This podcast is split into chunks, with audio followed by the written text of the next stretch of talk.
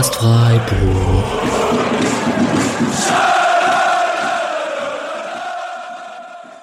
Dann, hallo und herzlich willkommen zur 120. Episode des Podcast Freiburg nach dem 27. Spieltag Freiburg bei Kräuter Fürth. Ein fabelhaftes, ereignisreiches, tolles 0 zu 0 gegen den Tabellenletzten.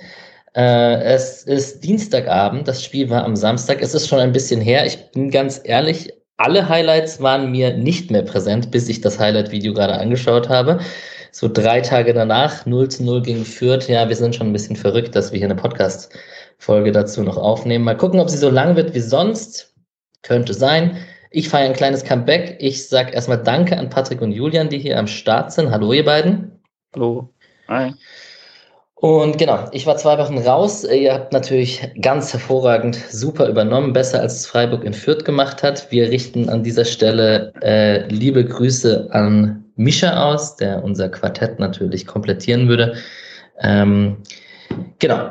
Eine Sache, die man noch erwähnen könnte ganz am Anfang, wäre, dass wir einen ganz hervorragenden Spot Past Freiburg Twitter-Account gegründet haben, mit dem wir äh, ein bisschen die ehemaligen Spieler, so wie ihr es auch, also die treuen Hörer kennen, unseres Podcast-Folgen, wo wir über ehemalige Spieler reden und deren Karriere verfolgen. Und jetzt haben wir uns das zum Spaß gemacht, noch einen zweiten Account zu gründen, ähm, mit einem P anstatt einem C in Spotcast, äh, Spotcast und Spotcast. Ähm, und da werden wir ein bisschen so mal drauf schauen, wenn der Charles Soyuncu bei Leicester irgendwie spielt oder Volker Finke irgendeine Aussage im Fernsehen tätigt oder was auch immer. Könnte alles möglich sein. Patrick, wir sind da mit dem Account sehr aktiv. Mal gucken, was da läuft. Ähm, wahrscheinlich ähm, 90 Prozent werden wir Esil retweeten. Und dann haben wir den Account auch voll. Genau, ansonsten, ähm, ich habe das jetzt die letzten Tage erst ab und zu mal durchgeschaut. Wenn ihr irgendwas seht, irgendeinen Artikel oder einen Tweet oder so, dann taggt diesen Tweet einfach mit Hashtag XSCF, dann können wir nach dem Hashtag als ab und zu mal gucken. Das macht es uns ein bisschen leichter. Genau, oder wenn ihr auf irgendeinem Kreisligaplatz irgendeinen Spieler, der mal für die A-Jugend gekickt hat, irgendwie seht und ein Selfie mit dem macht, könnt ihr das nämlich genauso machen. Sehr gut. Ihr könnt für den Spotcast spenden. Das hat ein bisschen nachgelassen. Das ist auch vollkommen in Ordnung. Aber wir bleiben dran und machen hier selbst eine Aufnahme nach einem 0 zu 0 gegen Fürth. Also, ihr wart auch sehr ungeduldig auf Twitter, dass wir endlich aufnehmen. Also machen wir das jetzt hier und gucken, ob sich das vielleicht auch lohnt. Wir werden sehen. Gut, damit hätten wir das kleine Housekeeping am Anfang erledigt. Ich habe tolle Einstiegsfragen vorbereitet bei diesem tollen Spiel und frage natürlich den Julian, wenn alle für uns spielen, warum wir es nicht gebacken kriegen, im Kampf um die Champions League Big Points zu machen. Gute Frage. Vielleicht kann man es aber auch umdrehen und sagen, guck mal, selbst wenn der SC ist so ein bisschen verbaselt, will das Schicksal offensichtlich, dass das eine geile Saison wird. Und äh, wenn man gegen den Tabellenletzten nur einen Punkt holt und dann trotzdem am Schluss einen Punkt äh, Vorsprung auf Hoffenheim rausgeholt hat und nichts verloren hat auf Platz vier, dann ist das ja auch gar nicht so schlecht. Aber es ist natürlich schon nervig, da die äh, Gelegenheit liegen zu lassen. Aber hätte wirklich ein deutlich mieseres Wochenende werden können, wenn alle anderen äh, bisschen bessere Leistungen gebracht hätten im äh, Konkurrenzkampf. Danke an Mark Fotheringham für den 13-0-Sieg gegen Hoffenheim. Ähm, genau, auch das ein klassischer Fall für den Spot Past Freiburg-Account übrigens.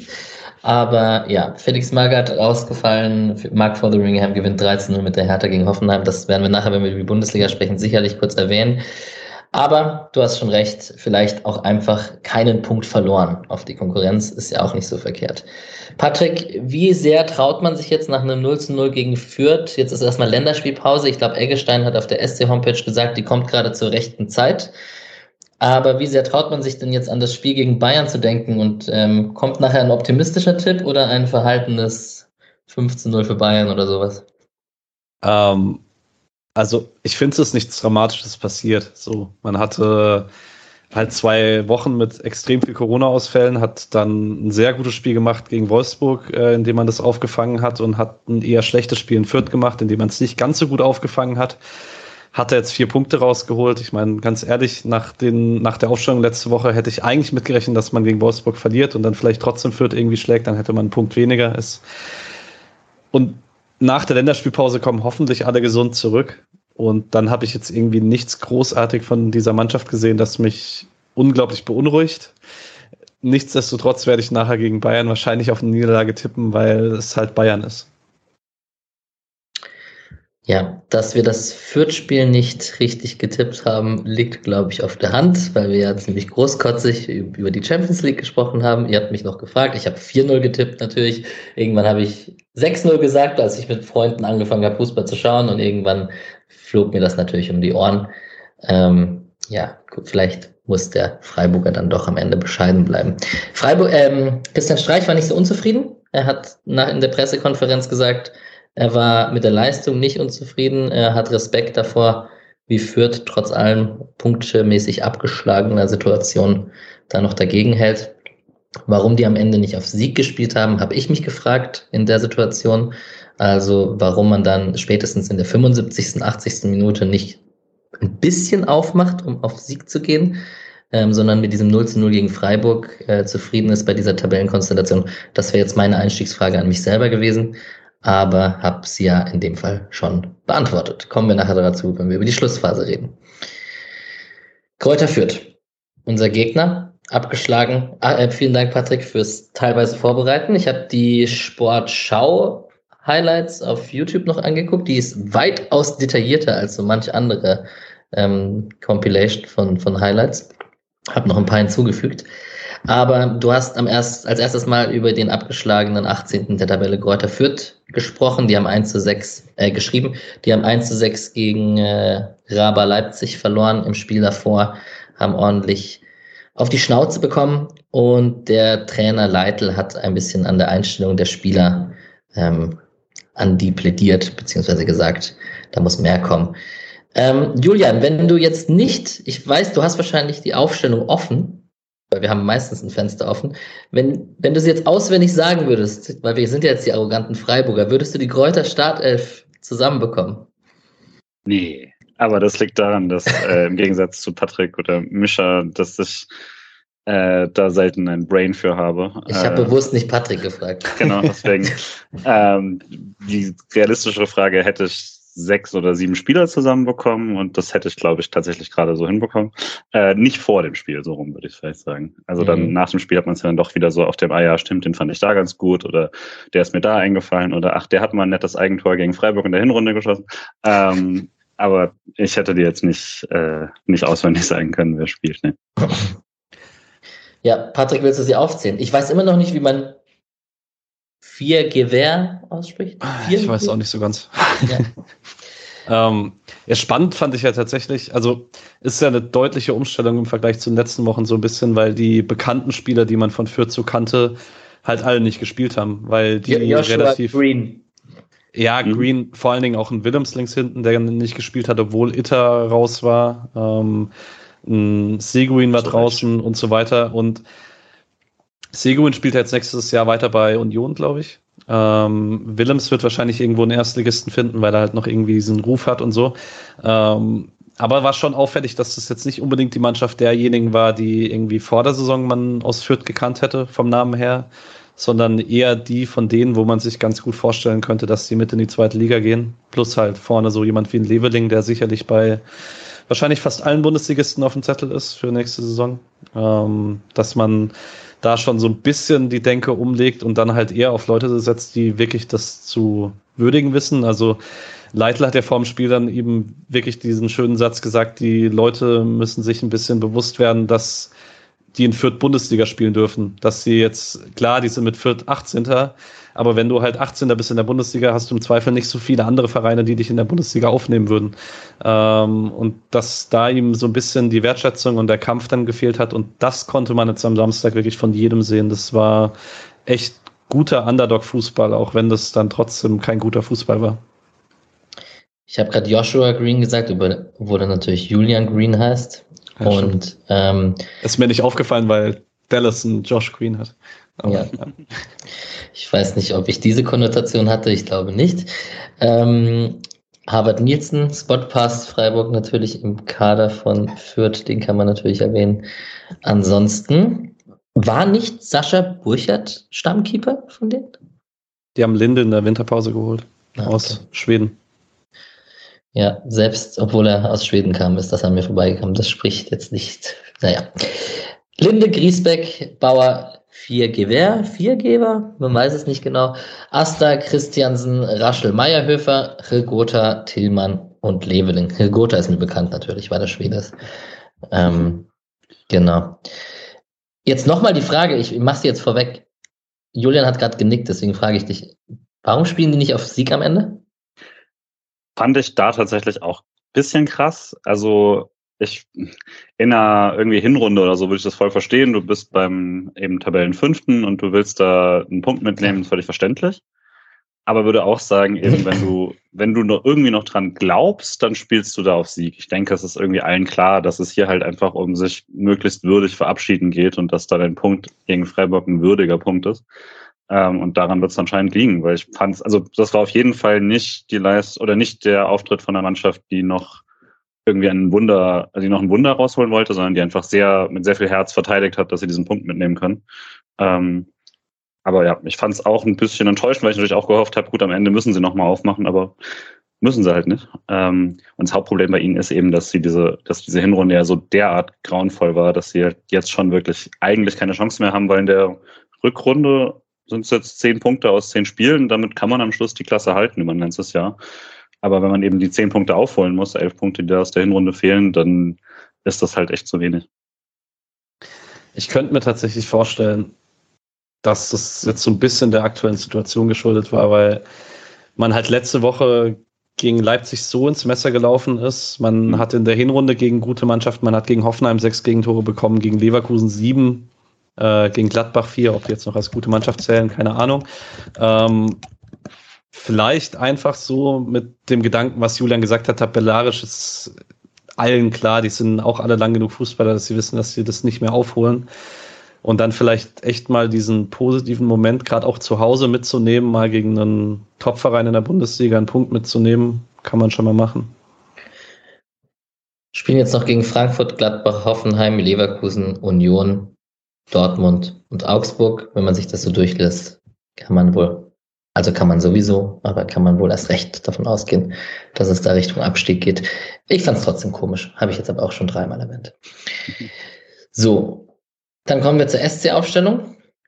Jetzt weiß ich nicht ganz genau, Patrick, welche von den ganzen Ausfällen Corona hatten und welche verletzt waren. War nur Schade verletzt und der Rest hatte Corona? Kann das sein? Nee, also Schade, Schade Kübler und Keitel verletzt. Okay. Ah, da ist ein Punkt. Guck an. Den habe ich übersehen.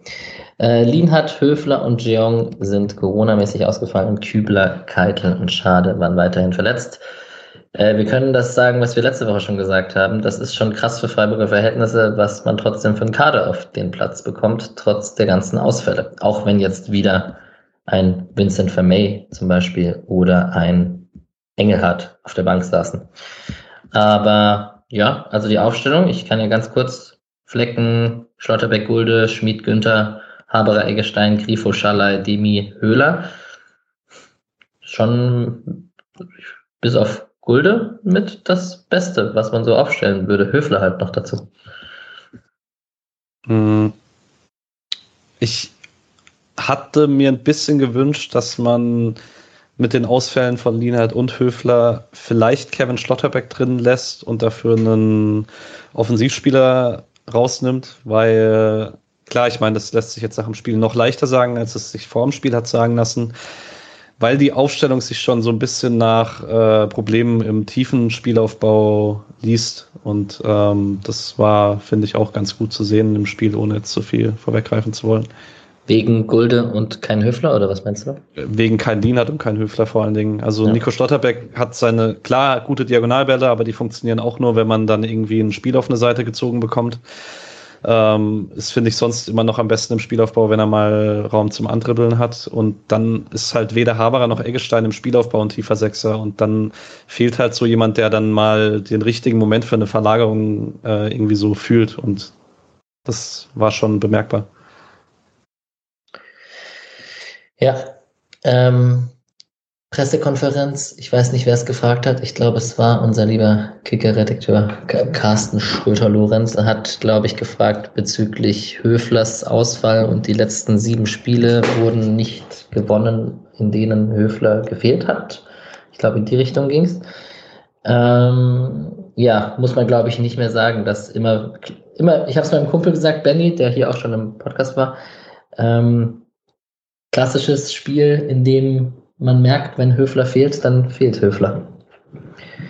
Ich finde halt auch, also man muss sich vielleicht tatsächlich fragen, ob man dann nicht wirklich was ganz anderes machen sollte, wenn so das klassische ähm, klassische Sechser-Achter-System mit äh, beim SC ohne ihn nicht so funktioniert.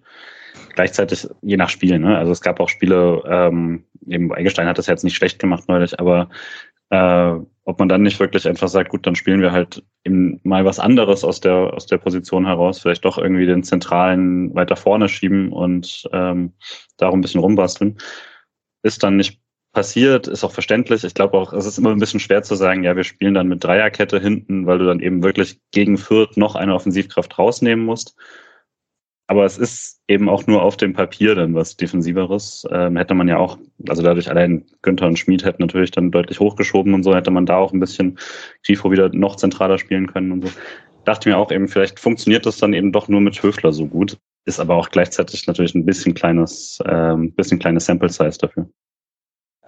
Ja, Dreierkette hat halt einen Vorteil, dass du das Spiel leichter breit bekommst und wäre vielleicht eine Möglichkeit gewesen gegen Fürth, dass äh, das Zentrum extrem dicht gemacht hat, aber scheinbar hat Streich das nicht gesehen, weil man hat die Umstellung auch nicht gemacht und äh, ich möchte mir da nicht anmaßen, dass ich das besser beurteilen kann. ja, ist natürlich auf dem Papier, kann man auch einfach sagen, Schalai, Grifo, Höhler, Demirovic, will man einfach offensive Power vorne drin haben, um, mhm. naja, im Nachhinein ist man immer klüger. Wir kommen zu den Highlights. Patrick, du hast in der dritten und in der achten Minute kleine Highlights rausgeschrieben. Das war ist einmal ein hartes, äh, aber faires Tackling von Nico Schlotterbeck gegen Hugota und einmal in der achten Minute eine Kombination von Freiburg, wo Schallei am Ende von Meierhöfer geblockt wurde. Die erste richtige Chance äh, ist in der 13. Minute. Dennoch die klassische Frage, Anfangsphase, gutes Gefühl gehabt, Julian, oder? Nee, schon eher weniger. Also ähm, jetzt nicht so, dass ich dachte, oh Gott, das geht total schief, aber es war schon so, dass eben Fürth sehr, sehr direkt irgendwie auch so teils ins Pressing, vor allem ins Gegenpressing gegangen ist, wenn sie konnten und auch mit drei Leuten angelaufen ist und der SC dann nicht direkt irgendwie eine Antwort drauf hatte. Und da dachte ich schon so, huch, das ist jetzt zumindest mal ein Anfang, der nicht darauf hindeutet, dass es irgendwie einen Klassenunterschied gäbe oder so. Und wie gesagt, ich habe ja doch, doch ein paar Viertspiele gesehen in der Rückrunde. Das haben sie jetzt ja schon ein paar Mal ganz erfolgreich so gemacht. Aber das war dann schon, ähm, die ersten Minuten waren sehr, sehr wackelig. Und dann gab es ja wirklich drei Situationen in den ersten zehn Minuten, wo äh, Stotterbeck wirklich klären musste. Also jetzt nicht alle super gefährlich wie diese Grätsche, sondern auch ein paar Sachen, wo er einfach stabil da stand. Aber Fürth kam da schon mit deutlich mehr Power raus. Ähm, gleichzeitig zeichnet dann den, SC dieses Jahr auch aus, die Saison, dass es dann nicht irgendwie dazu geführt hat, dass man irgendwie extrem unruhig wurde, sondern dass man das dann irgendwann auch so ein bisschen beruhigt hat. Aber es hat sich schon da angedeutet, finde ich, dass Fürth äh, ziemlich gut und ziemlich äh, energievoll in dieses Spiel geht. Ich fand ja die ersten zehn Minuten, äh, um erstmal mit dem Positiven anzufangen auf Freiburger Seite, erinnert ihr euch an die Spiele gegen Dortmund, wo Hummels so in seiner Prime war. Also nicht, dass der Hummels abwasch jetzt, sondern in seiner ersten Dortmunder Zeit. Und wenn du da mit Freiburg gegen ihn gespielt hast und du hattest irgendwie so Konterchancen oder mhm. Umschaltchancen und Hummels stand einfach immer da, das war Nico Schlotterbeck am Samstag. Das war Wahnsinn. Ja. Also man hatte ja wirklich viele Ballverluste eben äh, durch äh, vierte Balleroberungsaktionen und Nico Schlotterbeck war halt einfach in jeder Situation da. Das war echt verrückt. Das war echt ein Statement, so die erste Viertelstunde. Gleichzeitig war es ein Mitball von Freiburg echt. Ähm, Fürth hat super oft geschafft, den Ball eine Überzahl zu schaffen, ähm, was, was Freiburg eigentlich ganz gerne macht gegen den Ball. Ähm, war halt aggressiv. Ich war am Anfang ein bisschen skeptisch, ob sie das äh, extrem aggressive von der ersten Viertelstunde so dicht durchziehen können. Haben sie dann aber ziemlich lange geschafft. Yes, und in der 13. Minute haben wir dann das erste große Highlight, äh, das erwähnenswert ist. Ähm, Grifo zieht in der Mitte rein. Ich habe mir noch rausgeschrieben, dass dieser Grifo-Weg in die Mitte auch zustande kommt, weil durch den Laufweg von Günther links ähm, er da mindestens den, Außen den äußeren Innenverteidiger, aber auch den Spieler, der genau vor Grifo steht, so ein bisschen zur Seite zieht, dass Grifo den Raum hat, um reinzuziehen. Klassischer linke Anker-Move, wenn Grifo reinzieht. Ähm, findet Schalai der schießt aus 22 Metern und Linde lenkt den gegen den Pfosten. Patrick, du hast einen Torwart-Tweet mit uns geteilt. Ja, also ich kann es auch Julian überlassen, weil, oder beziehungsweise wir haben es, glaube ich, beide auch im laufenden Spiel gesehen. Also Linde hatte einfach sehr viel Glück. Also man positiv ausgedrückt lenkt er ihn an den Pfosten, realistisch ausgedrückt äh, rettet ihn der Pfosten dafür, dass er das wirklich torwarttechnisch sehr, sehr schlecht macht. Weil der Schuss von Schaller ist nicht sonderlich platziert. Und der steht halt wirklich im Niemandsland ähm, und also wirklich so, dass eigentlich ein, der Fernschuss sollte nie so gefährlich sein, wie er da wird. Und äh, rutscht, also wenn er, wenn er wenn SC ein bisschen mehr Glück hat, knallt er da halt an Innenpfosten und rein und das sollte aus der Position nie passieren. Würde aber trotzdem sagen, für den SC war das eine, eine gute Situation. Ähm, und eben gerade das, was du gesagt hast, diese, das, diese Cleverness quasi zu sehen, okay, hier wird Günther offensichtlich, also die wissen offensichtlich, was kommt, die haben sich auch sehr darauf vorbereitet, das zieht sich durchs ganze Spiel. So diesen Weg haben sie dem SC eigentlich nie gegeben, wenn sie es irgendwie verhindern konnten. Und dass Grifo das jetzt oft genug gesehen hat und dann direkt nach innen zieht, das ist natürlich ein gutes Gegenmittel dagegen. Und äh, dann auch jemanden zu finden, der dann ganz gut abziehen kann, ähm, hat leider nicht mehr so oft geklappt wie in der Szene. Linde kam, ist übrigens Schwede, kam aber aus Norwegen, von hm. Molde F. Chor, hat da vorhin Schweden gespielt. Musste ich gerade googeln, weil es irgendwie an mir vorbeigegangen ist und das kann ja nicht wahr sein. Naja. Gut. Äh, 20. Minute haben wir eine Flanke von Leveling. In der Entstehung vielleicht noch zu erwähnen, dass es nach einem Einwurf passiert. Auch das war in der Sportschau Highlights noch äh, ein bisschen länger zu sehen, wo es so ein bisschen aussieht, wo Kreisliga Alex natürlich fuchsteufelswild wird, wenn nach dem Einwurf geschlafen wird und der da erstmal die Meter machen kann und man nicht direkt am Mann steht. Ähm, genau. Ich weiß nicht, gegen wen sich Leveling da auf der rechten Seite durchsetzt. Ja, auch nicht. Auf jeden Fall, äh, das Erwähnenswerte ist vielleicht, dass in der Situation Flecken nicht so gut aussieht, weil er die Flanke komplett falsch einschätzt und die so über ihn drüber fliegt. Und wenn Meierhöfer das am langen Pfosten besser macht, dann hat er ein leeres Tor vor sich. Erinnert euch, erinnert ihr euch daran, dass das diese Saison schon mal passiert ist? Also, dass Flecken unter einer Flanke durch ist, weil ich echt nicht. Das war, finde ich, echt außergewöhnlich. Ich erinnere mich an mehrere Flanken, an denen Schwolo unter, unten durchgesegelt ist in dieser Saison, aber ja, hatten wir es nicht schon mal? Hm, weiß nicht. Nicht präsent eine, auf jeden Fall. Eine Szene gab es, glaube ich, mal, aber ich bin jetzt auch nicht mehr ganz sicher. Äh, und da außen, ich glaube deswegen, warum du gerade nicht drauf kamst, wer das so ein bisschen seltsam verteidigt hat, war, dass äh, Johnny Schmid da ähm, plötzlich hin muss. Das heißt, da war auch so ein bisschen eine Unsortiertheit, die er da ausgebügelt hat. Ähm, ja, deswegen alles eine komische Situation. Ich dachte auch erst, das wäre gar nicht so gefährlich, weil ich dachte, der Ball wäre irgendwie weit drüber und dann erst in der Wiederholung sieht man, dass der, dass es eigentlich fast rein muss. Also da hat der SC ziemlich Glück gehabt. Yes. Ähm, 22. Minute haben wir eine Ecke vom SC, wo Regota ziemlich klammert gegen Schlotterbeck. Natürlich direkt erste Reaktion ist, kann man schon pfeifen, was soll das, schaust dir an, etc. Ich glaube, am Ende mit jetzt fast zwei, drei Tagen Abstand kann man sagen, das geht in Ordnung, der Pfiff oder den ausgebliebene Pfiff. Ich würde tatsächlich was sagen, ich bleibe eigentlich bei Elfmeter. Ich habe es ja. mir jetzt nämlich vorhin auch nochmal angeschaut und ich verstehe schon, warum du sagst, ja, okay, es reicht mir nicht, um es umzudrehen, sowas. Aber das ist schon echt viel. Also ja, quasi Nico fällt dann vielleicht ein bisschen zu sehr dafür, was passiert, aber er kann halt einfach nicht zum Ball und er wäre einschussbereit. Also er ist mhm. halt aus acht Metern und er klammert ihn komplett um die Hüfte und dass er dann fällt, da würde ich auch sagen, ja gut, das ist äh, wackelig. Aber, aber also er, er, er ist halt frei zum Schuss eigentlich aus, das sind sechs, sieben Meter und die komplette lange Ecke ist offen, beziehungsweise seiner Sicht sogar die kurze Ecke. Und er kann halt einfach nicht schießen, weil er, um, also weil er festgeklammert wird. Das ist schon mehr als bei einer üblichen Ecke. Ich verstehe dann, dass man sagt, okay, für Videobeweis reicht's nicht. Aber wenn er das, wenn er das pfeift, glaube ich auch nicht, dass es danach ein Skandal wäre oder selbst mit Videobeweis äh, mhm. zu sagen, das drehen wir um. Tendenziell war das schon bisschen unglücklich zumindest. Also wenn er es direkt pfeift, dann wird es auf gar keinen Fall mehr ähm, zurückgenommen. Vielleicht ist es ja das Pech von Nico Schlotterbeck, wenn er dauernd mit seinen Muskeln flext, dass er nicht so leicht, dass er nicht so leicht fallen sollte. Ja, ist fair. Ja, vielleicht hat sich das unter den Schiris rumgesprochen. Ja, man weiß es nicht. Gut, in der 28. Minute haben wir die wohl schönste spielerische Aktion von Kräuter Fürth in diesem Spiel. Eine schöne Doppelaktion zwischen Leveling und Tillmann. Ähm, nach schönem Hackenpass. Wer hat den Hackenpass geschickt?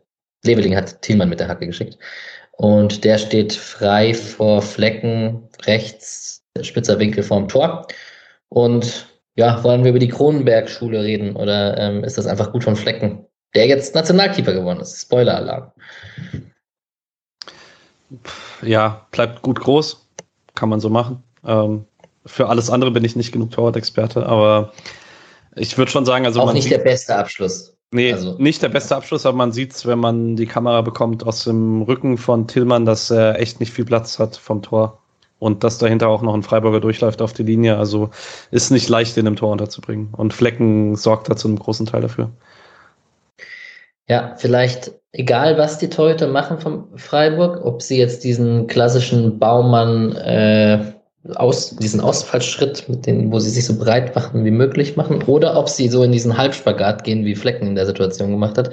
Die drehen sich halt nie weg. Die machen sich halt riesengroß und werden dann halt auch manchmal am Kopf oder an der Schläfe oder an der Schulter oder an der Brust angeschossen, in dem Fall am Oberschenkel. Aber dieses kein Respekt haben und nicht wegdrehen ist schon, finde ich schon auf, also nicht aufmerksam, sondern na, bemerkenswert. bemerkenswert. Ja, genau. Dankeschön. Ähm, ja, fand ich auch eine gute Szene. Gleichzeitig ein bisschen, also ein bisschen vielleicht dann das Problem, dass Eggestein so eine Viertelsekunde zu lang braucht, um zu verstehen quasi, was passiert, was an sich nicht lang ist, aber sich dadurch, dass es halt sehr, sehr schön ausgespielt ist von Fürth in der Szene, äh, reicht das dann schon, um weg zu sein. Äh, weil sonst kann dann niemand anderes was machen. Schlotterbeck muss ja zu seinem Mann, der sonst ja was anderes machen könnte, statt diesen schönen Hackenpass. Und äh, er muss quasi eigentlich damit rechnen, dass halt der Doppelpass kommt. Und tut er dann nicht und dann äh, rennt ihm der Tillmann weg. Ähm, war auf jeden Fall einer der schönsten vierter Angriffe. Ich möchte an der Stelle kurz, weil das jetzt gerade die Ausnahmeszene dazu ist, äh, was Positives loswerden zur Freiburger ersten Halbzeit, was mit was Negativem zu tun hat. Also Allgemein muss man sagen, man hatte außergewöhnlich viele Ballverluste im Mittelfeld. Also so im, jetzt, das macht sich gar nicht so in der Passquote bemerkbar, aber ich finde schon, dass es relativ viele für Freiburger Verhältnisse waren, wo ich dachte, okay, in der Situation sieht man nicht so oft den Ballverlust oder einen Fehlpass. Und das defensive Umschalten war dafür echt gut. Also das ist so, die erste Szene ist halt irgendwie pennen zwei Leute und das ist so die einzige Szene, wo Fürth tatsächlich aus einem schnellen Angriff zur Chance kommt. Sonst war das sehr diszipliniert dafür, dass man gegen Tabellen 18. spielt, was dann auch vielleicht so, falls wir da nachher noch drüber sprechen wollen, eher dagegen spricht, dass man irgendwie diesen Gegner nicht ernst genommen hätte oder so. Also ich finde nicht, dass man das Freiburg vorwerfen konnte am Samstag. Ich wollte gerade sagen, das spricht dann eher für einen nicht optimalen Tag mit Ball als für ein nicht ernst nehmen überhebliches Auftreten in Fürth. So wie du es gerade erwähnt hast. In der 36. Minute haben wir zwei kurze Chancen. Einmal Schmied, Haberer, schön durchgespielt über rechts. Die Flanke wurde aber, also die Flanke von Schallei wurde abgeblockt. Und kurz danach setzt sich Schallei an der Eckfahne robust durch, ähm, flankt auf Grifo, Was hast du, was hast du mit dem das, Durchsetzen das, gemeint? Nee, das ist, das ist ein schöner Fußballgespräch. Ich dachte auch, dass es eher ein Foul ist, ehrlich gesagt. Ja. Aber ja, ja. er setzt sich auf jeden Fall robust durch. Ich glaube, ich hätte es abgepfiffen, aber es war cool gemacht. Ja, ist generell vielleicht, wenn man über Schalais Spielstil spricht, der flankt gefühlt noch öfter, als er es früher gemacht hat. Die sind auch besser geworden, als er es früher gemacht hat. Vielleicht ist es aber auch ein Trugschluss, weil das früher nicht so oft in die Situation kam, wie er es jetzt macht. Weiß ich nicht. Aber ähm, genau, er flankt sehr gefährlich. Die Spieler wissen auch, dass Charles Flanken gute Qualität haben, positionieren sich. Grifo nimmt ihn gut an. Hat einen sehr schönen Touch, mit dem er an dem Verteidiger vorbeikommt. Also ähm, hat ein bisschen an das Tor erinnert, das er in der Woche davor gemacht hat. Und ähm, ja, scheitert an Linde. Der war leichter als letzte Woche, würde ich sagen. Also der erste Kontakt war schwerer als letzte Woche, der Abschluss war leichter als letzte Woche. Ja, das würde ich auch sagen. Selbstvertrauen hat er. Hm. Ja, und in der 41. Minute ist der gleiche Grifo, der ähm, mit dem ersten Kontakt äh, in den Lauf von Günther passt. Ähm, der passt scharf rein, so wie man es von Günther gewohnt ist, auch in der Nationalmannschaft übrigens. Und Demi verpasst knapp. Ähm, so, jetzt waren da irgendwie zwei gute Chancen auf beiden Seiten. und der SC nicht so dominant, wie man sich gewünscht hätte gegen Kräuter Fürth. Wie war jetzt das Gefühl in der Halbzeit, Patrick? Ich hatte noch eine Szene vor der Halbzeit, weil yes. es die einzige gute Ecke ist, die in dem Spiel geschlagen wird, die Grifo von rechts bringt. Gulde verpasst da und Schalay hat eigentlich eine super Abschlussposition, so aus sechs, sieben Metern, aber dadurch, dass Gulde davor den Ball so knapp verpasst, äh, trifft er den Ball nicht sauber, weil wenn er da irgendwie den Ball Richtung Tor bekommt, ist das wahrscheinlich ziemlich safe, das 1-0. Aber ja, das äh, vielleicht so als Vorgriff, dass von elf Freiburger Ecken nur eine gefährlich ist, ist äh, auch sehr ungewöhnlich. Und ein Statement fürs Spiel. Dann schiebe ich die Frage an den Julian weiter und frage ihn, was er in der Halbzeit für ein Gefühl hatte schon leicht frustriert, jetzt nicht mega, aber es äh, war schon ein nerviges Spiel. Also das, was Patrick jetzt als äh, direkt ins positive Feedback äh, umgewandelt hat, mit wie gut man nach den Ballverlusten quasi verteidigt hat, was auf jeden Fall auch äh, stimmt und ähm, vielleicht auch Mut gibt für andere Spiele, die noch kommen werden. Ähm, ist halt dann nur Part 2 von Part 1, dass man ständig Bälle verloren hat, was ja mit das Frustrierendste ist, wenn man ein Spiel guckt, äh, wenn wirklich leichte Ballverluste ständig passieren und einfach die Passschärfe überhaupt nicht da war und das halt durch die Bank.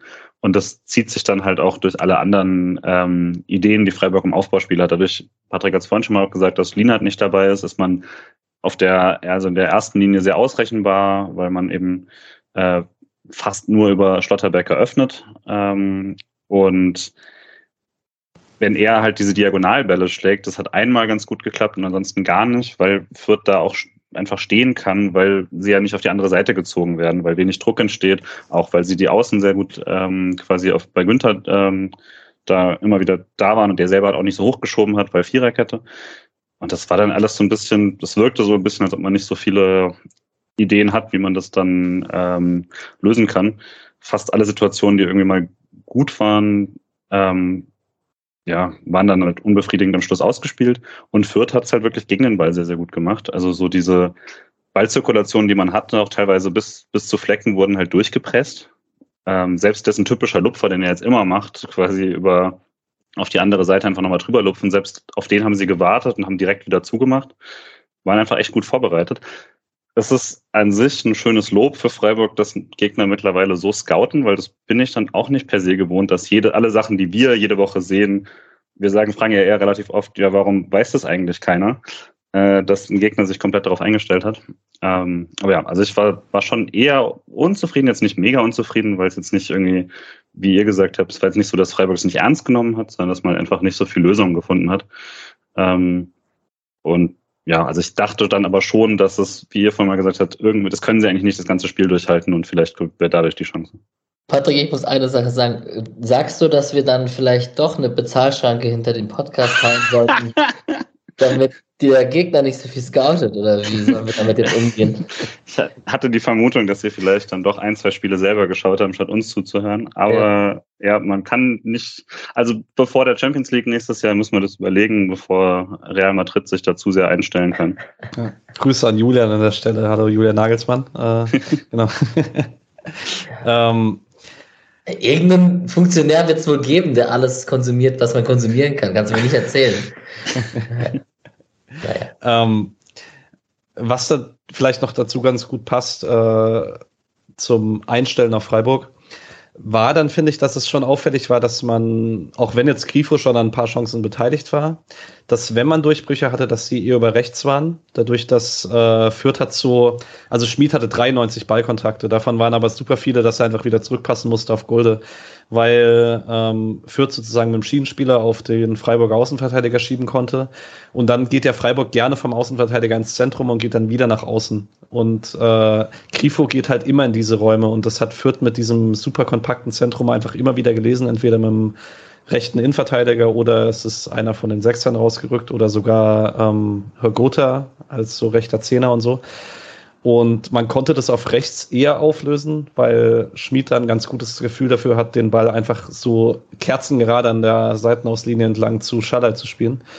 Ähm, und Grifo hat die Option halt nicht. Das ist halt, das ist auch okay, wenn er die Option auch noch hätte, irgendwie so ein linker Flügelkleber zu sein, den man da steil die Linie runterschicken könnte.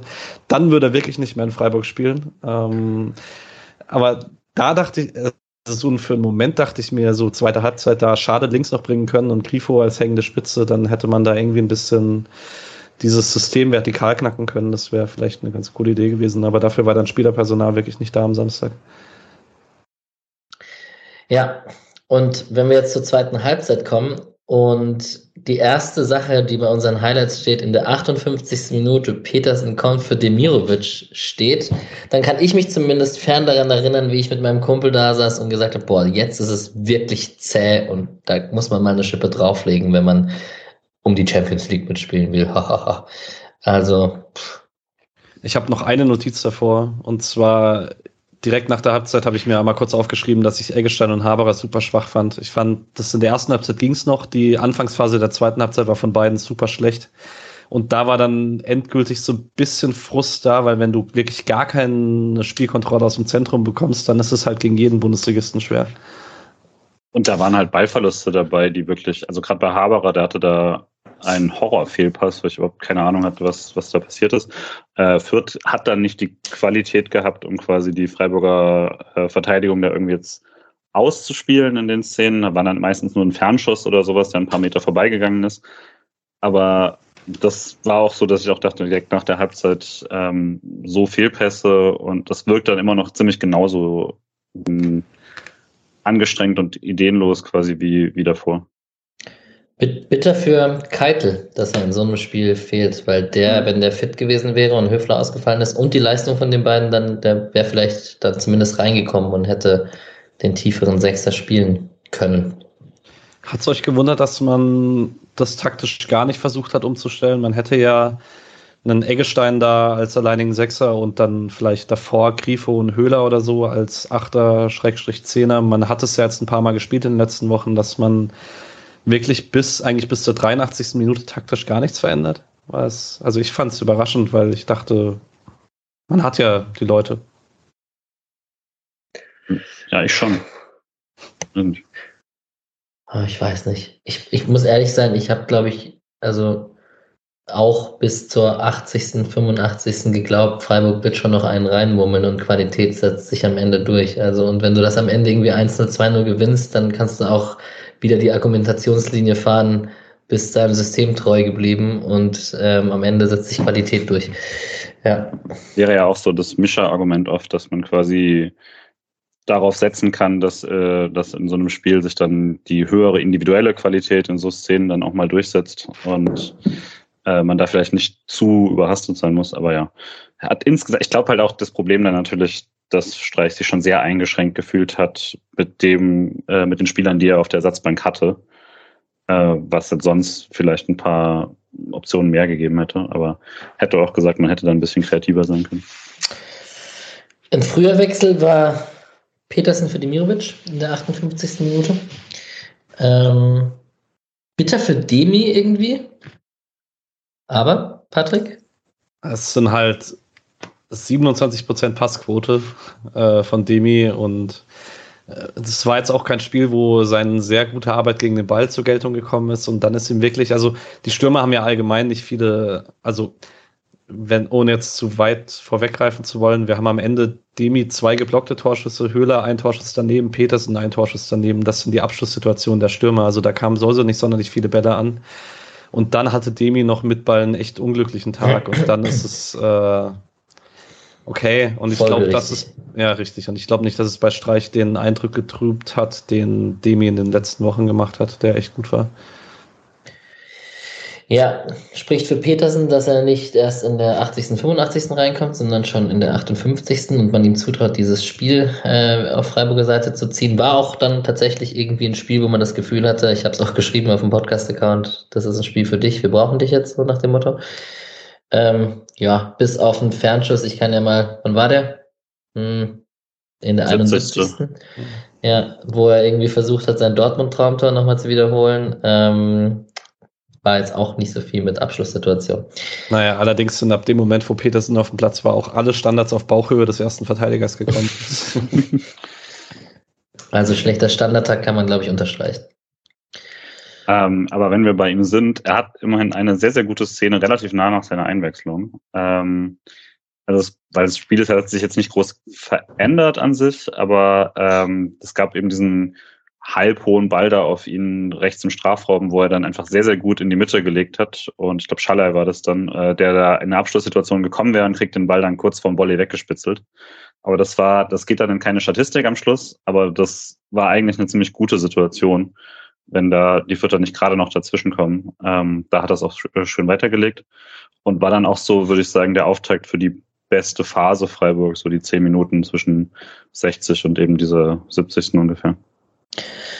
Genau, in diese Phase fällt in der 66. Minute äh, die Chance, die zweite große Chance mit dem Aluminiumtreffer von Haberer am Ende, wo er die Latte trifft.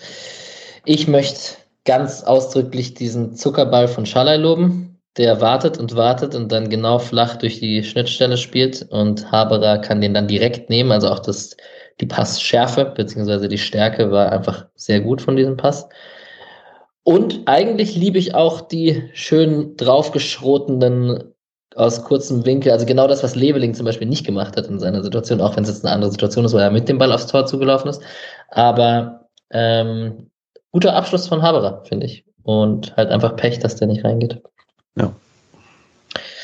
Hätte dann auch alle Lügen gestraft, die wie ich dann irgendwie Haberer vorher ausgewechselt haben wollten, wenn er da den Ball reinschmeißt. Ja, fand es auch die beste Szene vom SC insgesamt. Ähm, und ja, dass, dass er da nicht reingeht. Tatsächlich viel Pech. Äh, aber eben Schalay auch davor ja schon, ich dachte, wusste gar nicht, was er da genau will, weil er so zwei Haken geschlagen, geschlagen hat. Und ich dachte, hm, weiß nicht, wie du das jetzt auflösen willst. Und das dann daraus den Pass zu spielen, war wirklich großartig. Und ihm wird auch schon sagen, einer auf jeden Fall mit der beste Freiburger an dem Tag. Du hattest es vorhin ja schon mal gesagt. Und ja, das war auf jeden Fall auch eine der Szenen. Über die Seite wurde es gefährlich, wenn es gefährlich wurde. Perfekter Übergang, weil nach Petersens Fernschuss-Traumtorversuch ähm, gab es noch eine Szene mit ähm, Grifo und Petersen, die in der Mitte rumgestochert haben, auf Schalay rausgelegt haben, der dann drüber geflankt hat. Aber da sagt der Kommentator in der Sportschau-Konferenz auf jeden Fall oder in den Highlights, ähm, natürlich Schalay wer sonst. Also es ist schon auch ähm, offensichtlich gewesen, dass von Schalay so mit die meiste Gefahr ausging vom SC und der wird bestimmt auch Takes haben beim Spieler des Spiels. Ähm, 77. Minute, weil wir schon von schlechten Standards hatten, hat man dann wenigstens gehofft, wenn es anders nicht läuft, dann geht es über einen direkten Freistoß. Das ist eigentlich die perfekte Situation, wie ein Kommentator die Szene nach dem Outcome bewertet, weil er sagt, gar nicht so ungefährlicher Freistoß, weil Linde den aus irgendeinem Grund nicht festhalten kann, aber der Freistoß war halt ohne Power mittig aufs Tor geschossen. Der, das war alles andere als ein gar nicht so schlechter Freistoß. Ja, da gebe ich dir recht. Da haben wir auch uns auf die Schultern geklopft bei dem Kommentar. Nach der letzten Woche würde ich aber sagen, Grifo darf den schießen und er darf dann so passieren, das ist okay. Ja, ich hatte absolut. Echt, also das war die Szene in der zweiten Halbzeit, wo ich mir dachte, okay, jetzt macht Freiburg wegen der Qualität des Tor. Als Grifo da beim Freistoß stand, dachte ich so, okay, der fliegt jetzt rein. Da war ich wirklich überzeugt für einen kurzen Moment. Aber ja. Ähm, weil wir jetzt hauptsächlich die Freiburger Situation hatten, es gab halt trotzdem immer wieder so vierter Szenen dazwischen. Ähm, also es war halt nie so, dass Freiburg die komplette Kontrolle irgendwie über das Spiel hatte, auch wenn Fürth jetzt progressiv immer weniger vor, äh, vors Tor gekommen ist dann. Äh, aber sie hatten halt immer wieder ähnlich gute Szenen und das war dann äh, auch einfach so Situationen, wo Freiburg ewig den Ball nicht geklärt bekommen hat, also so 68, 69, 70 drum muss es, äh, war es so, dass irgendwie der Fürth kriegt dann keine Torchancen daraus, aber die haben dann so, weiß nicht, eine Minute lang kon konsequent den Ball im Freiburger Drittel und hauen den da immer wieder dran. Und Freiburg sah da so ein bisschen seltsam aus. Am Schluss hat man es dann immer noch äh, verteidigt bekommen und Flecken musste nicht mehr groß eingreifen. Aber es war halt nicht so, dass es dann irgendwie ein Spiel auf ein Tor war oder sowas, sondern die, die Chancen vom SC waren, ich würde sagen, in der zweiten Halbzeit mehr. Ähm, aber es blieb schon so, dass Fürth immer mal wieder äh, nach vorne gespielt hat und dann hat da dann doch die Qualität gefehlt bei Fürth, um da ähm, tatsächlich zu gefährlich zu werden. Ich glaube, bei Alex, bei dir hat es dann eher die Frustration ausgelöst, dadurch, dass sie es nicht so gut ausgespielt haben, dass man doch insgesamt hätte besser auftreten müssen. Klar, also so richtig gefährlich waren sie nicht. 78 Minuten haben wir so eine Flanke von Regota auf, auf unserem bekannten Harvard Nielsen, wo äh, Nico mit seinem Hinterkopf dann wiederum ihn anköpft und dann passiert auch wieder nichts. Und also mir war jetzt nicht Angst und Bange, dass, sie das, dass die das Spiel 1-0 gewinnen. Und genau das, was ich lustigerweise bei Fürth kritisiert habe, dass sie nicht komplett auf Sieg gegangen sind, kann man eigentlich auch Freiburg unterstellen, wenn ich drüber nachdenke, dass sie nicht komplett, komplett, komplett auf Sieg gegangen sind. Vielleicht, also jetzt gerade, wo ich drüber nachdenke, im Spiel kam mir das eigentlich nicht so vor, weil ich dachte, sie, sie spielen ihren Stiefel runter und dann wieder das Argument, was ich vorhin gebracht habe, dass die Qualität sich am Ende durchsetzt. Aber Streich hat jetzt auch nicht acht Stürmer eingewechselt. War noch keine Acht auf der Bank. Ja, ist ja gut. Ich wusste, dass ja. der kommt. Was ich noch ganz, äh, weil ich nicht möchte, dass der untergeht, weil ähm, Julian hat nach dem Spiel bei uns in der Gruppe geschrieben, äh, dass man als Freiburger vielleicht keine intensive, rein auf Destruktion ausgelegte Taktik so groß kritisieren sollte. Und also die Fürther Konterbemühungen haben mich schon an Freiburger 4-4-2 mit äh, Gondorf, Franz, Kleindienst, Höhler als vordere Vier erinnert. ähm, ohne einem von den vier noch nur irgendwas äh, Schlechtes nachreden zu wollen, aber das hatte ein bisschen Ähnlichkeiten, wenn es darum ging, irgendwie die Umschaltbewegung sauber auszuspielen. Destruktiv und vorne hilf uns, helf unsere höhere Mächte quasi. Ja. Richtig. 80 Minuten eine kurz ausgeführte Ecke vom SC, hat man sich dann vielleicht mal überlegt, vielleicht lohnt sich das nicht, die lang reinzuschlagen, wenn Chico nicht auf einen kurzen Pfosten rennt. Ähm, Günther schlänzt den dann übers Tor ähm, eine Minute später hat Linde wiederholt Glück in diesem Spiel, weil wir haben vorhin schon über diesen Pfostenschuss geredet und ähm, da, also dass er da Schallei anschießt, ist absolut katastrophal schlecht. Das muss ich leider so deutlich sagen. Ja.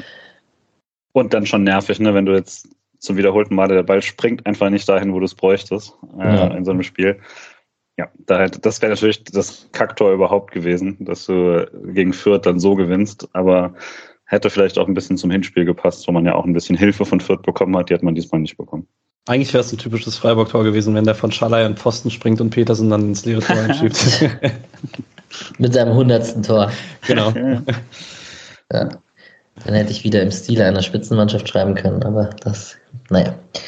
Ähm, Weißert wurde eingewechselt für Haberer in der 83. Minute, der vier Minuten später eine Flanke von ähm, Herr Gotha abgefangen hat, bevor Asta an den Ball kommt. Ähm, es gab noch einen Schlenzer von Meierhöfer, der, ja. der rechts drüber ging. Sorry, ich wollte nur, äh, habt ihr gesehen, wie das taktisch war von Freiburg, die fünf Minuten? Grifo als Szene, so 4-1-3-2 oder so? Ich habe mich jetzt nicht getraut, eine Position dazu zu sagen, aber ich hatte auch, also Weißhaupt ist wirklich am Flügel kleben geblieben und Grifo hat zentral geschoben. Okay. Ähm, war auf jeden Fall, fand ich auch spannend. Ähm, hat dann leider nicht so ganz die Situation hervorgebracht, wo, die ich mir irgendwie erhofft habe dadurch. Ähm, und lag halt auch daran, du hast auch schon mal gesagt, dass dann, wenn man da Hereingaben hatte, kamen die halt alle irgendwie so flach an den Fünfer oder sowas. Dann hat es auch nicht so viel gebracht, dass man draußen mal Präsenz hatte, wenn halt die Bälle da nichts, nichts funktioniert haben. Aber ich würde trotzdem nochmal den Punkt unterstreichen, den ich vorhin gemacht habe. Man hatte dann in diesen zehn Minuten mit Weißhaupt auf dem Feld, hatte man nochmal zwei Durchbrüche von Günther mhm. auf links eine schlechte Flanke und einmal eine Ecke rausgeholt. Dadurch, dass man dann wirklich den Flügel zu zweit besetzt gehalten hat, äh, war da ein bisschen mehr Raum da. Ja. Ja. Nach diesem Schlenzer von Meyerhöfer wurde in der 88. Minute Vincent Vermey eingewechselt, der ein bisschen gescored hat in der zweiten Mannschaft. Ich hätte nicht gedacht, dass es noch einen stachsigeren Stürmer als Nils Petersen beim SC geben wird, aber ähm, er wurde auf jeden Fall gesucht. Ja. Ja, Vielleicht auch zu dem Take, den du im Bochum-Spiel zu Noah Weißhaupt gemacht hast, hast, falls du dich noch erinnerst, Alex. Ähm, dass es schon für diese Mannschaft spricht, dass es ihr auch egal ist, wie unerfahren Spieler sind auf dem Profiniveau, dass man wirklich die Spieler halt nach ihren Qualitäten sucht und dass man dann halt in den letzten fünf Spielminuten dann die langen Bälle auf Vermey und die Flanken gezielt eher auf Vermey schlägt, wenn man ihn schon da vorne drin stehen hat und nicht sagt, ja, ich weiß nicht, ob wir den überhaupt anspielen können, ja. spricht schon dafür, dass man das als Mannschaft dann ganz gut hinbekommt. Absolut. Er hat sich gefreut auf Social Media, Bundesliga-Debüt für ihn gewesen. Ähm, glaubt ihr, der wird eine Rolle spielen? So? Glaube ich nicht. Ich fand es sehr, sehr cool, dass er die Situation bekommen hat und ich finde auch manchmal, das ist jetzt nicht, was das Trainerteam gedacht haben wird, aber das ist mein Fußball, aber glaube ich, finde manchmal muss man das Schicksal bei sowas ein bisschen herausfordern. Und die coole Fußballstory, dass äh, er jetzt bei seinem Bundesliga-Debüt in der Schlussphase das Tor macht, muss man so ein bisschen als Möglichkeit da drin haben. ähm, ja, aber ich, also ich glaube nicht, dass er jetzt eine realistische Bundesliga-Option ist beim SC äh, oder und so, aber ich fand es wirklich cool, dass er die Situation da bekommen hat, dafür, dass man ja auch echt viel ähm, in der zweiten Mannschaft von ihm hatte. Aber das war jetzt natürlich schon auch eben, du hast kein Jeong und so weiter. Also das war, man hat einfach sonst keine anderen Optionen mehr, aber ähm, er hat halt auch leider nicht einen Ball bekommen, den er da irgendwie, äh, der irgendwas genutzt hätte, eben auch, weil, wie gesagt, alles irgendwie so halb flach ankam. Ähm, aber fand es cool, dass er kommt. Ich erwarte nicht, dass es jetzt noch mal ein paar Mal passiert. Ich denke auch, also man hat Petersen als Abschluss-Joker und man hat Kevin Schade als Joker, wenn man Vertikalität möchte, sowohl nach oben als auch nach vorne, ähm, durch Sprungkraft und Geschwindigkeit. Und dann sind es halt wirklich, wenn dann nur Situationen, vor allen Dingen dadurch, dass Vermey halt auch in der dritten Liga schon damit auffällt, dass so Arbeit gegen den Ball nicht unbedingt seine beste Qualität ist, dass Entscheidungsfindung auf engem Raum nicht unbedingt seine beste Qualität ist, dann bringst du ihn halt, wenn dann, für fünf Minuten in solchen Situationen, wo du unbedingt ein Tor brauchst.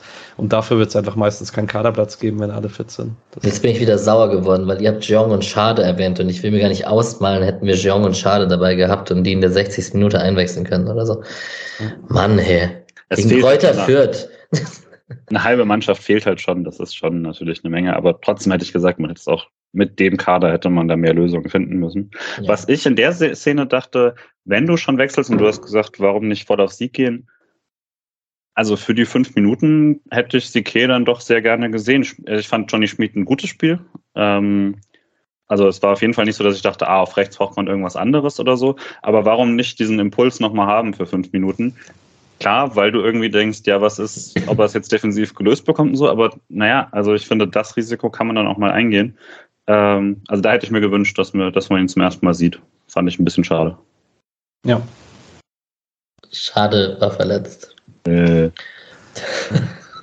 Willkommen zurück, Alex. Ja, Gut, 92. Minute äh, bekommt Höhler nochmal den Ball, den zweiten Ball nach einer Ecke, wird geblockt und dann steht da am Ende 0 zu 0, mit dem man irgendwie dann leben muss. Ähm, Gibt es noch einzelne Spieler, die ihr erwähnen wollt, Patrick? Du hast ein paar Statistiken rausgeschrieben, ein paar hast du schon erwähnt. Eins von acht Flanken sehe ich, da stechen wir ins Auge von Schalay und Grifo, die angekommen sind. Und 0 von 7 von Günther. Es sind dann am Ende ah. sind's, äh, 4 von 32 oder 12,5 Prozent das äh, würde nicht nur Max Jakob, Jakob Ost schlecht finden. Ja. Das ist nicht so gut.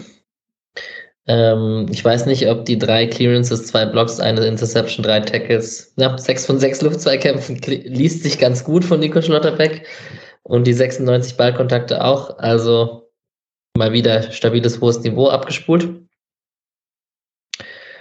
Und ja, ähm, es gab noch, zu Eggestein kann man noch erwähnen, dass er in der Pressekonferenz irgendwie dieses Foul erwähnt wurde, wo Streich zu hören war und dann hat er irgendwie gesagt, der, der, der kann doch gar nicht faulen und so, es war ein Unfall.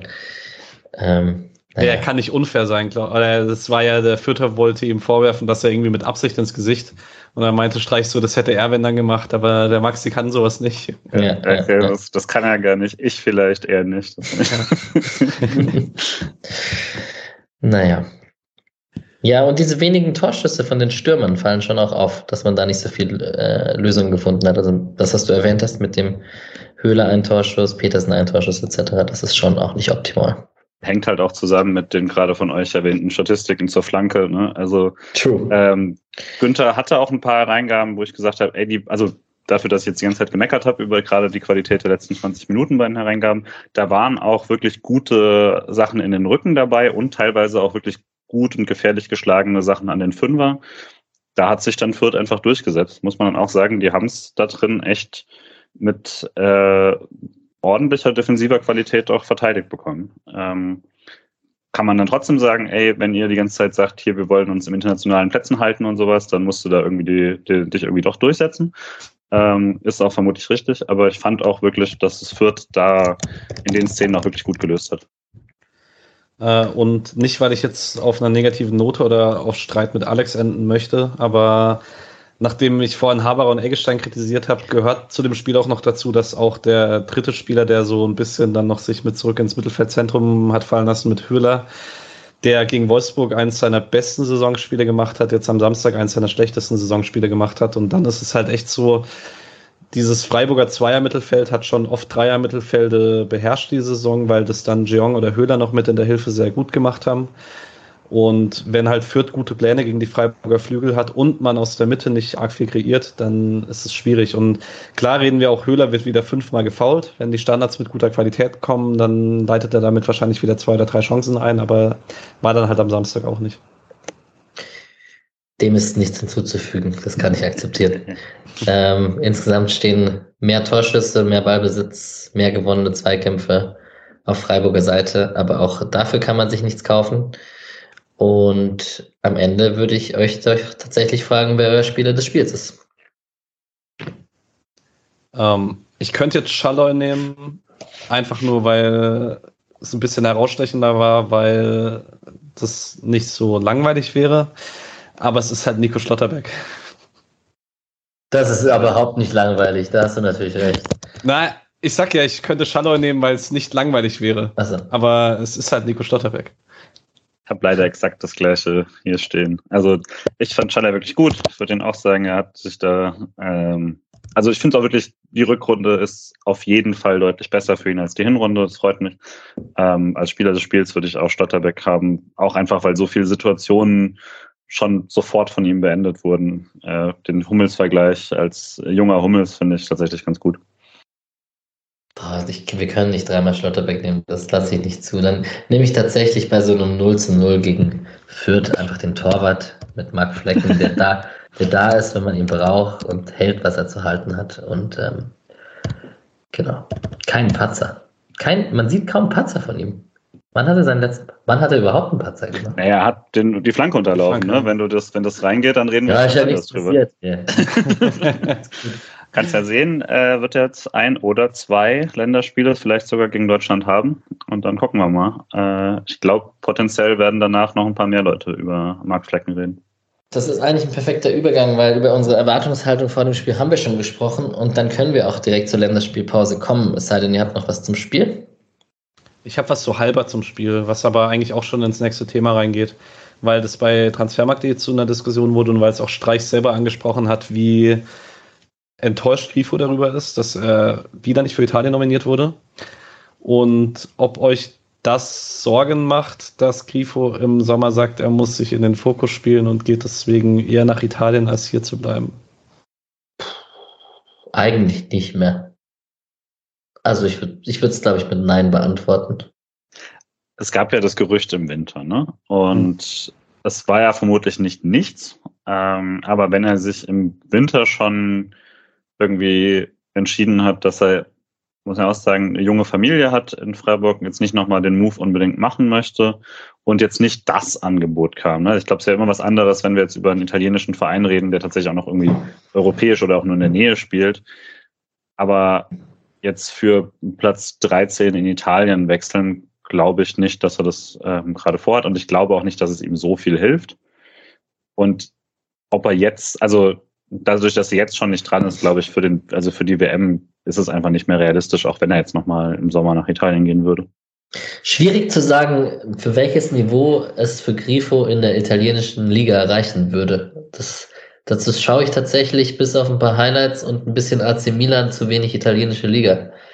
Aber ist es nicht schon, also die Frage ist doch auch schon hier, ne? Also ich würde auch sagen, der Freiburger Grifo könnte eigentlich in den meisten deutschen Vereinen spielen, aber als er es getan hat, hat es nicht so funktioniert. Ähm, das ist ja vielleicht das ähnliche Dilemma.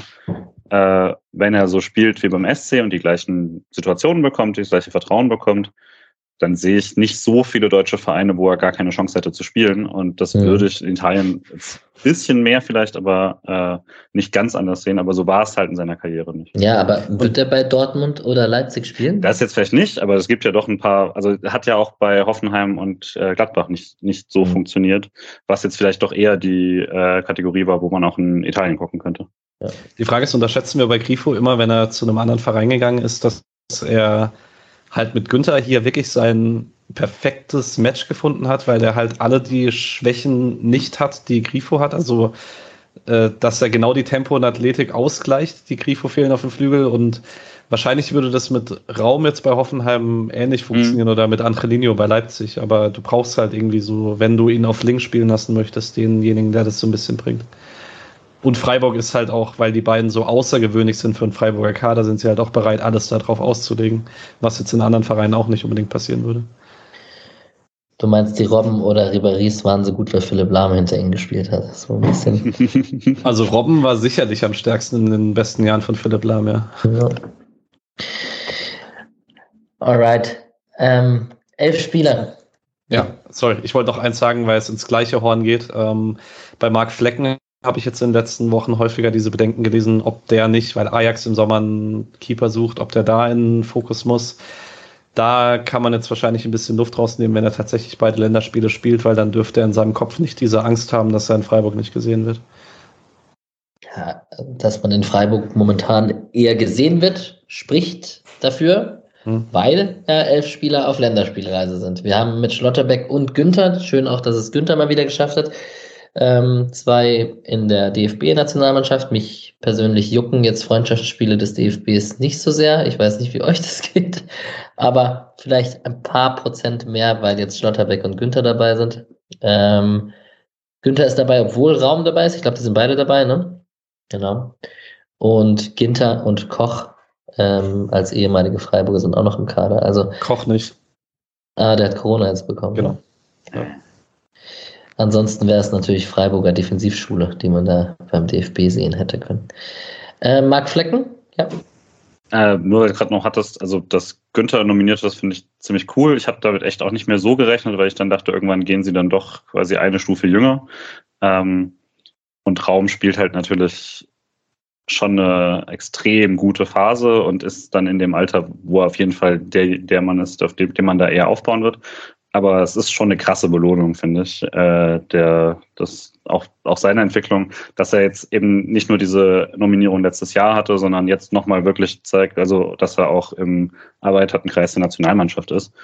Und ähm, ja, diesmal wird es dann wohl auch reichen für einen Stotterbeck-Einsatz, hat er schon eine Einsatzgarantie quasi bekommen. These, wenn Günther weiterhin bis über den Sommer hinaus im Dunst der Nationalmannschaft bleibt, kommt Gianluca Itter als Backup, weil er öfter unterwegs ist. so, denkt denk an meine Worte. Ähm, Marc Flecken hat, wir haben es vor dem Spiel erfahren, Patrick, du hast es, glaube ich, erwähnt, äh, dass er zumindest in Aussicht gestellt bekommen hat, gegen Dänemark im ersten Freundschaftsspiel von Anfang an als erster Keeper für Holland sein Debüt feiern zu dürfen. Das ist sicherlich eine schöne Nachricht für ihn und auch für die holländische Nationalmannschaft hoffentlich. Ähm, das zweite Freundschaftsspiel ist gegen Deutschland. Mal schauen, ob wir ihn da gegen Schlotterbeck oder Günni auf dem Platz sehen. Das wäre natürlich nice. Ich will sehen, dass Nico trifft und ins Gesicht von Flecken flext. ja, das wäre gut. Stimmt. Äh.